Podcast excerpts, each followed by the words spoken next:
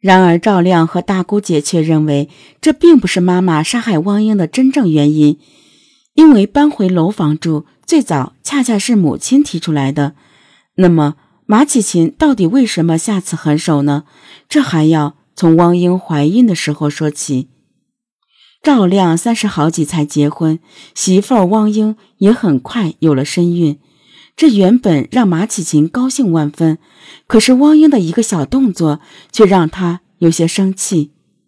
马启琴经常看到汪英用小枕头挤自己的肚子，像是想把孩子挤掉，但是一看到婆婆进来，汪英就赶紧把枕头拿走。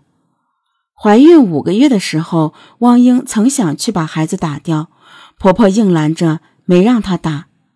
婆婆还放出狠话：“谁要打掉这个孩子，谁就给他偿命。”但汪英有时候趁老太太不注意，还是偷偷用枕头挤肚子。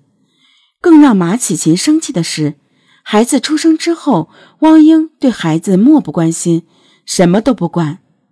为此，孩子还没满月，马启琴就把孩子抱走了，自己亲自照看。赵亮说。孩子换尿布、喂奶都是婆婆在做，汪英就在旁边看着，啥也不管。花甲之年才有了孙子，让马启琴把孙子当成了生活全部，但也变得分外敏感。汪英一些无意的动作，在她看来都是特别有居心。婆婆总认为汪英想害这个孩子。有一次。孩子喝了奶之后，婆婆抱过去，但孩子闹了一宿，嘴唇都紫了。婆婆怀疑汪英是不是给孩子下毒了。自从对汪英起了疑心以后，汪英所有的举动在马启琴的眼里都变得扭曲起来。她对这个媳妇的不满也与日俱增，甚至怀疑汪英要下毒毒害自己。只要是汪英做的饭，婆婆吃了就有反应，上吐下泻，有时候严重，有时候不太严重。婆婆跟汪英说：“我也没招你，没惹你，你总给我下毒干啥？”汪英说：“不是他下的。”虽然到医院检查也没有得出任何结论，但是马启琴固执地认为汪英就是要对他下毒手。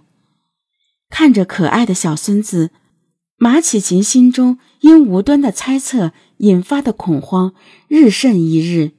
他开始倍加小心，同时也忧心忡忡，认为早晚有一天汪英一定会害死小孙子和自己。马启琴就想，与其这样，不如先把汪英整死。反正不把他整死，自己跟小孙子也活不了。警方调查后了解到，马启琴有点小心眼，啥事儿都钻牛角尖，是一个特别轴的人，听不进别人的劝。他认准的事儿，九头牛也拉不回来。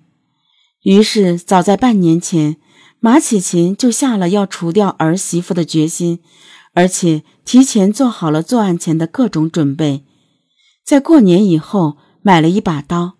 害怕杀不死汪英，就又准备了一把铁锤子。为了处理尸体，又攒了一些垃圾袋。